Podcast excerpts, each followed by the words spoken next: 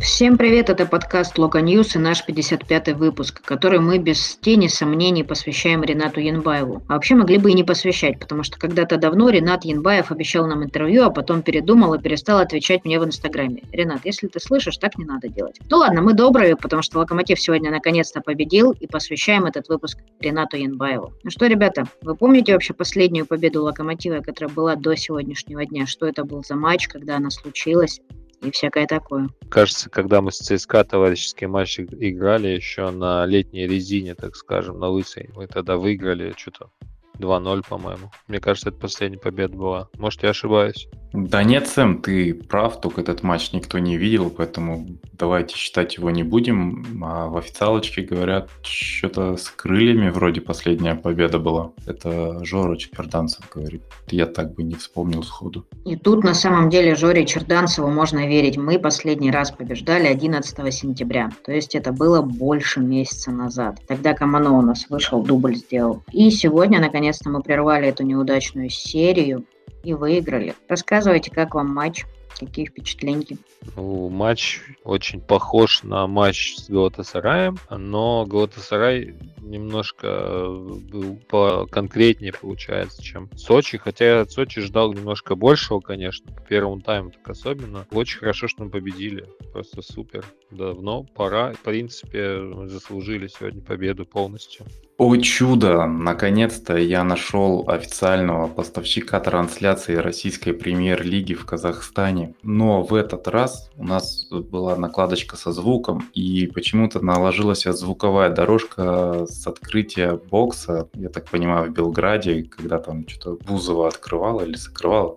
Короче, неважно. По матчу э, матч показался ну, таким вязким. Мне он не показался похожим на Галатасарай, потому что там было как-то все живо и активно, а Сочи... Мне почему-то Сочи показались посерьезнее, по крайней мере, то, что чисто внешне мне казалось проходило с Галатасараем, Сочи не позволяли. Возможно, у меня что-то не так с восприятием, но как-то так. Ну и прессинга не было такого же. Видимо, ребята уже сдулись, и это было видно, в смысле, по тому же Керку, потому что у него, ну, вообще что-то, чего-то постоянно чуть-чуть, но не хватало. Наверное, устал парень.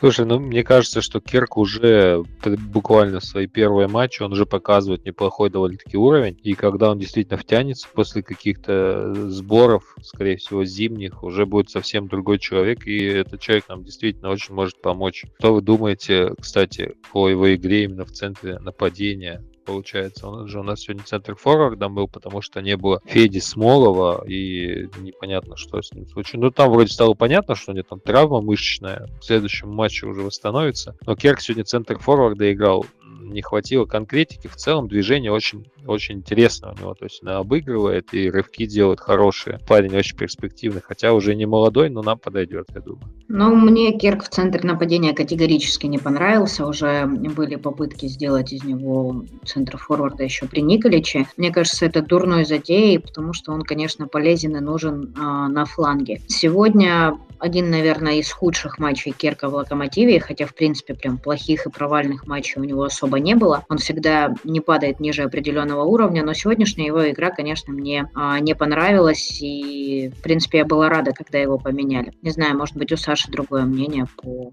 этому матчу. Ну, это определенно был не лучший матч Керка, а с другой стороны, центр форвард из него, в принципе, никогда не был там топового уровня, потому что я читал, слышал и смотрел, поэтому фланг это его, центр, ну, не очень по этой игре мне почему казалось, что он устал, потому что чуть-чуть лишнее движение, чуть-чуть сильно, чуть-чуть слабо. Скорость вроде бы есть, на фланге же летает, там плечом работает, корпусом все нормально пробегает. Здесь, ну, не получалось, хотя некоторые пасы от э, Рифата были просто шикарны, но ему чего-то чуть-чуть не хватало. С другой стороны, это один из первых матчей без Федора Смолова. И честно, несмотря на то, что Федя забивает много, он второй бомбардир первенства. А, черт возьми, каждый матч я просто энное количество раз, в энной степени раз ругаюсь на Федю. Постоянные смещения, ненужный дриблинг, удары из вообще из не самых очевидных ситуаций, положений. И как все было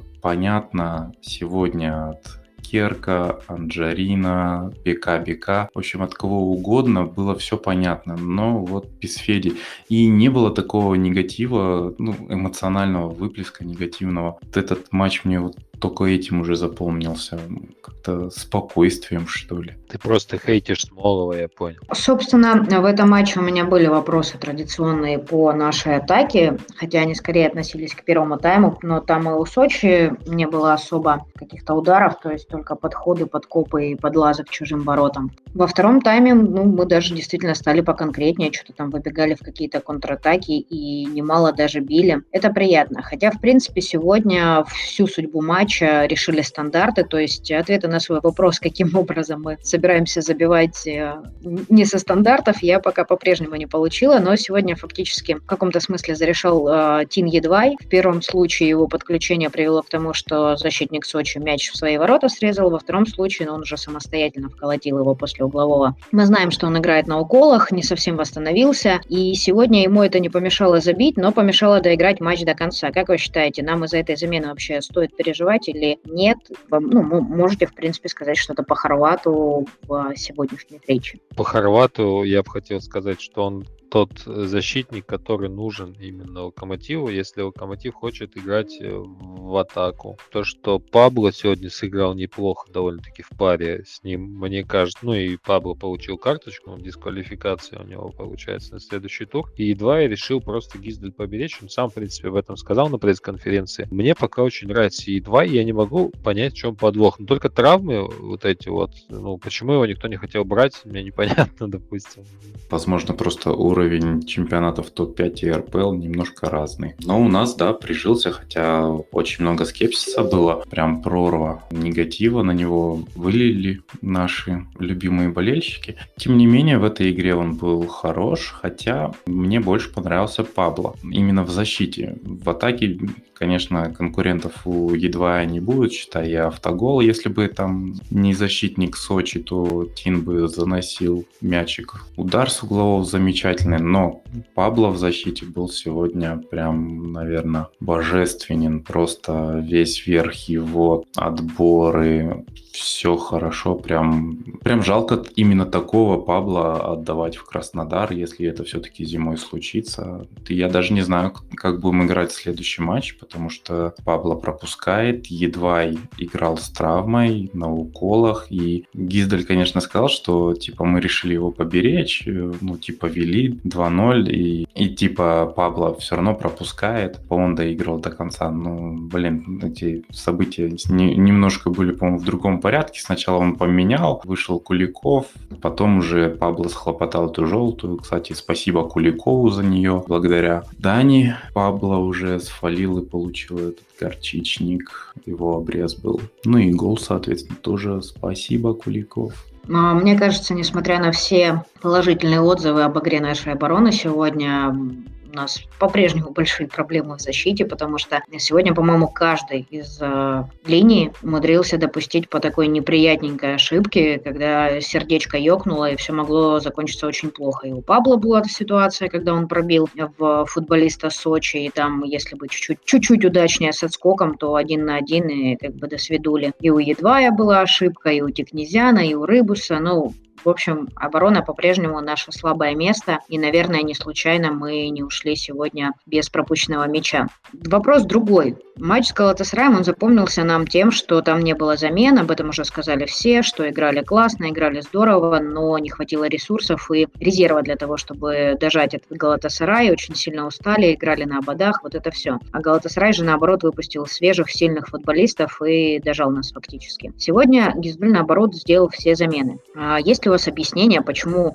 так он решил проигнорировать ту скамейку, которая была в матче против Галатасарая, и вот, ну, например, сегодня мы видели, что и Сильянов жив, и Куликов может выходить, и Рыбчинский. А, все на месте. Почему, блин, черт побери, в чем была идея вот с Галатасараем в том матче сыграть именно так, как он сыграл? Мне кажется, это пресловутый футбольный мем, то, что в эту игру было трудно входить, наверное. Он посчитал, что трудно будет входить футболистам, они испортят. В итоге испортили те, которые на поле оставались. Бывает такое. Может, он еще не всех посмотрел, толком не, не разобрался. Это сложно. Я не думаю, что он враг себе, тем более на первых парах, вот на вот этих надо ему обязательно показывать. Ну, я имею в виду тренера нашего немецкого нового. А, ему нужно показывать э, себя, показывать победами, показывать результатом. В принципе, стечение обстоятельств, конечно, то, что нам один гол забили, вот этот Галатасарай, если бы не забили, может быть, 0-0 тоже бы нормальный результат, в принципе, был. Но черт его знает. Надо быть в команде, действительно, чтобы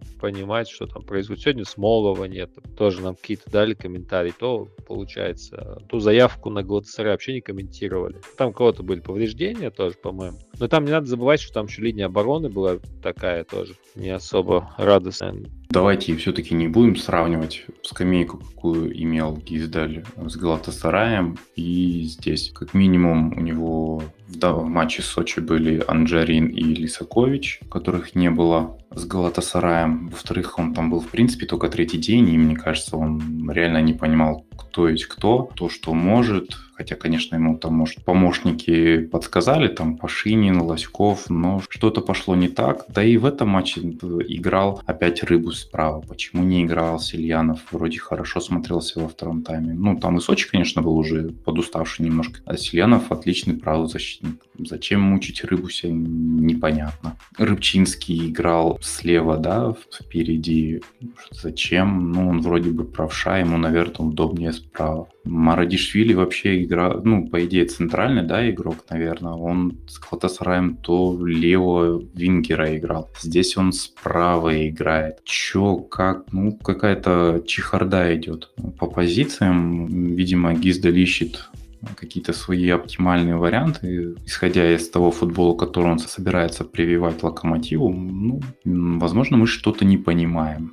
Вы не понимаете, это другое. Скорее всего, примерно так. Те футболисты, которых я перечислила, и Куликов, и Рыбчинский, они, собственно, и тот же Сильянов, насколько я помню, они все были в запасе на игру против Галатасарая. И здесь, ну, просто ты же видишь, что команда устала. Для меня это какая-то загадочная история совершенно и непонятное решение Гиздаля, и пока что, наверное, его, учитывая, что он провел всего три матча, главная ошибка, просто которая может оказаться ключевой в группе Лиги Европы, потому что Галатасарай это тот соперник, с которым дома, конечно, нужно было набирать очки, и меня результат а, подрастроил, особенно учитывая, что футбол, в принципе, мы показывали нормальный. Ладно, давайте возвращаться к игре против Сочи. Можно еще сказать отдельно по поводу Сочи. Мне по-прежнему очень симпатична работа Федотова. Мне кажется, в одном из наших там прошлых подкастов, в прошлом сезоне тоже, когда мы обыгрывали Сочи, я говорила о том, что это один из таких а, классных тренеров РПЛ, и сегодня я тоже в этом убедилась, потому что нам было против него достаточно сложно, если бы не стандарты, вообще неизвестно, как сложилась бы игра. Но мы победили и можем со спокойной душой выбрать лучшего игрока матча. Давайте, ребята, кто же он, этот красавчик? Маш, ну ты спрашиваешь, и ты сама знаешь ответ, что это твой любимый Константин Мардишвили, конечно же. Сейчас Тин едва с ним может, я думаю, поспорить, э, потому что он хорошо сегодня сделал, как говорится, результат. Должен был с дублем уходить, но ушел только с одним голом. Ну, можно чуть-чуть поспорить. Будем, не будем спорить, как ты думаешь? Для чего накидывает? Спорьте, спорьте. Я посмотрел статистику, короче говоря, продвинутую по XG. В принципе, в принципе, а, матч был ничейный сегодня. Но XG это, как известно, еще больше шарлатанство, чем статистика. Сегодня по факту будем смотреть. Два гола забито, и в обоих поучаствовал Тин Едвай. Сделал человек результат, а он лучший игрок матча. Ну, Константин Бардишвили тоже молодец. Не зря мы его купили, видимо, все-таки. Да, Маш? Я вообще каждый матч говорю, что совсем-совсем не зря. И нет, я как бы знала, что он классный игрок, но я не думала, что он так быстро и легко впишется в локомотив и станет настолько важным и нужным. Поэтому, да, я немножечко рада, потому что в данном случае трансфер превзошел мои ожидания, если честно. Ну, у Константина, в принципе, сильно-то и вариантов не было. Его сразу начали ставить, потому что много травм и без вариантов надо вливаться. И он молодец, ухватился за шанс, сразу работал на максимум. Поэтому, ну, Сенников, конечно, выбрал его, хотя мне все-таки понравилась игра Пабло в этом матче, потому что, наверное, это все-таки на контрасте. Последние его игры, я бы не сказал, что были там какими-то супер выдающимися для центрального защитника, а здесь прям, прям вот защитник-защитник. Тот настоящий, которого, наверное, мы полюбили весной. Несмотря на то, что там роль Чорлоки имела место быть что-то как-то в этом матче он мне дюже понравился.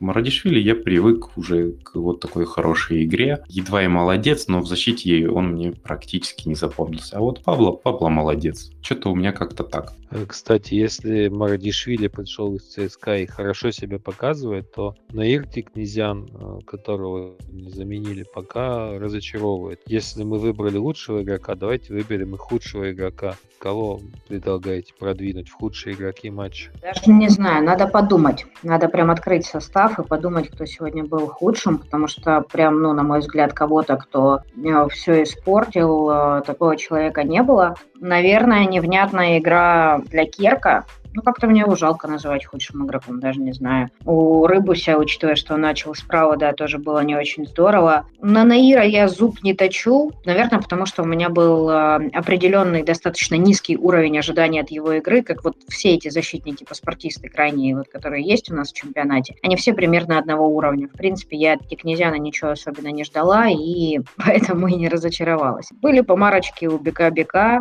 не знаю, пускай будет Керк все-таки. Ну вот, злая Мария. Почему Керк? Не, понравился Куликов.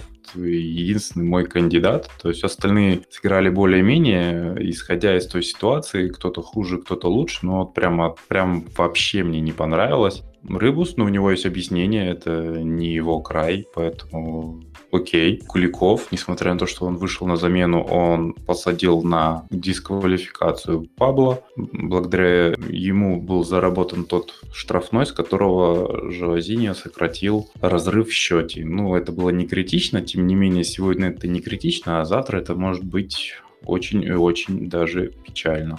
Поэтому Куликов. Я полностью согласен с тем, что Куликов сегодня худший игрок матча, потому что он реально и спорт. Ну, был момент, когда, ну, вы помните, когда должны были забивать, когда Кассиера сочинский не попал в ворота. Я посмотрел по PSG, там 0.70, ну, это больше, чем пенальти, ну, то есть должен был забивать. Явно 2-1 уже был бы счет. И вот этот штрафной на последних минутах, он был совсем бы испортил, конечно, нам настроение, потому что мы в прошлом туре забили на последний последней самой минуте, последним ударом, а в этом туре нам бы забили, было бы, конечно, очень смешно. Но Данил Куликов, я считаю, что не воспользовался своим шансом, потому что то, как играет БК-БК последние три матча, наверное, говорит нам о том, что Куликов все меньше и меньше будет минут получать, и то, как он воспользовался шансом сегодня, это плохо, я считаю. Поэтому он худший игрок матча. Вы самое слабое звено прощаете, или как в последнем герое, помните, там были белые и черные камни. Короче, сегодня черные камни перевесили у Дани Куликова.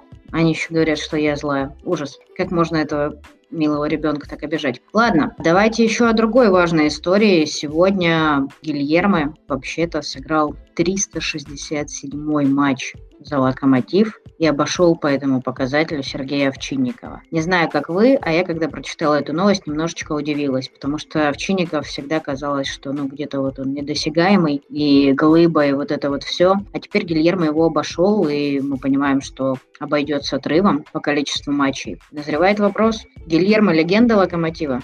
Слушай, ну Гилермо однозначно легенда Локомотива. Столько лет в команде, столько всего пережил. Репутацию свою он чуть-чуть все-таки подпортил вот с этой историей с Кучуком. Там можно, в принципе, наверное, это ему простить за годы верности красно-зеленым цветам. А Овчинников мог бы еще больше провести матчей, но вот этот вояж Динамовск испортил у него впечатление, хотя он один из моих самых любимых игроков в Локомотиве. Но Гилермо однозначно легенда. Легенда наших дней. Тот человек, которым будем вспоминать через 5-10 лет, когда он закончит карьеру. Да, безусловно, Гиля красава и может в принципе на первое место выйти, наверное, если будет играть без травм, если следующий сезон еще зацепит более-менее. Было бы здорово, здорово, наверное, что Гилермо вот приехал еще, можно сказать, щеглом в локомотив, два раза кресты рвал, потом все-таки закрепился в составе, третий раз рвал, но все равно возвращался. Это здорово, это классно, когда есть такой футболист, который столько лет в клубе, и несмотря на эти истории с Кучуком, ну, которые в целом непонятны и до конца не известны, поэтому ладно, не будем на это кивать. Но вот эти его истории еще есть э, с переходом в Спартак. Как только контракт заканчивается, как только его надо продлевать, всегда всплывает Спартак. Ну, собственно, как и с боссом в свое время. Как он шутил в подкасте у Сычева. Как только вот нужно было хату, шел к Палычу, говорил, Спартак зовет. И Палыч давал хату. Как-то так. И одна из баек локомотивских. Ну, Гильермо легенда, однозначно. Ну, так же, как Франческо Тотти в свое время, который всю карьеру свою провел в римском клубе, ну, он считается легендой, по-моему, все считают легендой Франческо Тотти. Ну, я не знаю ни одного человека, даже какие-нибудь конченые Лациали, наверное, его таким считают. Но он тоже выкручивал руки руководству команды, но верность клубным цветам — это последние годы такое редкое явление, и очень радостно, что Гиля остался, потому что его и Краснодар там очень хотел, и мы хотели его продать, Кикнадзевщина, когда у нас была, и слава богу, что он остался. Хотя я шучу иногда над Гильермо, но он молодец. Может быть, он даже больше всех вообще проведет матчи за Локомотив. Теоретически такая возможность есть. А как в этом сезоне он играет, показывает хорошую игру в целом. Я думаю, что он будем вспоминать его добрым словом. Я вообще считаю, что никогда не стоит э, всерьез реагировать на все слухи, которые ходят вокруг перезаключения контрактов, потому что это переговоры, это всегда история двух сторон, у каждой из них есть своя правда, и самое главное, что у каждой из них есть своя цель и задача. Болельщики, фанаты, в данном случае третья сторона, которая вообще ничего не знает и пытается занять чью-то сторону, мне всегда кажется это немножечко смешным и забавным, потому что мы реально не видим всей ситуации, да и в принципе не должно нас это касаться прям как-то очень сильно и волновать. Все это, мне кажется, от лукавого. Не нужно, к черту. Я точно знаю, что когда Гильермо завершит карьеру, я буду очень сильно грустить в этот день, потому что он с Локомотивом прошел такие огромные отрезки, у него было очень много разных вех, в том числе, да, была приятная история с Кучуком, когда болельщики кричали ему гадости и там, что там, снимай повязку, по-моему, или что-то такое. Притом он очень красиво из этой истории вышел, он, если вы помните, вытащил нам серию пенальти в Кубке против Рубина, вышел на замену вместо Абаева, затащил нам серию пенальти, по-моему, в полуфинал тогда вышли. И это был тот кубок, который мы в итоге выиграли. И, в общем-то, топор войны был зарыт. Это всегда красиво, когда через игру футболист возвращает себе доверие, симпатии. Это круто. Но для меня, честно я скажу, по-прежнему Овчинников номер один в моем сердечке и самый любимый, самый лучший вратарь Локомотива. Но Гильермо особенный, он очень крутой, и я считаю, один из лучших киперов страны даже в те моменты, когда он находится не в самой лучшей форме. Так что, в общем, пожелаем ему здоровья и долгих долгих лет карьеры еще в Локомотиве. Вот. Ну, в общем, сколько выдержит, было бы здорово. Может быть, и останется потом в дальнейшем в клубе, кто его знает, потому что реально большая часть его жизни и очень многие моменты важные прошли здесь, в Москве и в Локомотиве. Я думаю, что, в принципе, можно завершать подкаст. Я знаю, что Семену есть что сказать по поводу номера 55 и по поводу Рената Янбаева. Давай, Семен, жги. Все мы следим за чемпионатом России, не только за матчами Локомотива, и, наверное, многие слышали, что «Зенит» одолел «Спартак» с неприличным совсем счетом 7-1. Нам еще повезло, видимо. Соответственно, когда Дзюба забил с пенальти гол, он э, получает, по мнению самого Дзюбы, вышел на первое место по голам в чемпионате России. Он забил 144 гол. Но стал бы ли я просто так говорить об Артеме Дзюбе в подкасте «Локомотиве»? Нет, нет, это все не просто так. Сегодня 55 выпуск. Вот этот гол номер 144, 144 Дзюба записывает себе, несмотря на то, что гол забил и Ренат Янбаев. А в те стародавние времена, когда существовала еще великолепная команда Том, и Дзюба совсем еще юный, это был 80 э, какой-то год, забил за Том рикошетом, конкретным, очень сильным рикошетом от Рената Янбаева. Все видели сегодня этот гол. И как раз 55 выпуск э, у нас номер Инбаева всегда в наших сердцах. Я думаю, что это очень символично. У нас всегда символично. Я немнож, немножечко ворвусь. Давайте запустим э, хэштег «Верните гол Янбаеву». Ренат Янбаев, между прочим, в свои ворота за «Локомотив» забил больше, чем в чужие знали об этом, а Дзюба хочет тут вмешаться в это. Мне кажется, это несправедливо. А, сегодня мы в матче победили, сегодня выпуск 55, две пятерки, и пусть эти две пятерки ставят нам в немецкой школе и дальше, и мы будем идти вверх по таблице, и никто не крадет у Рената Инбаева голы, пусть и в свои ворота. Спасибо за прослушивание, подписывайтесь на нас, ставьте лайки. Вперед, Локомотив!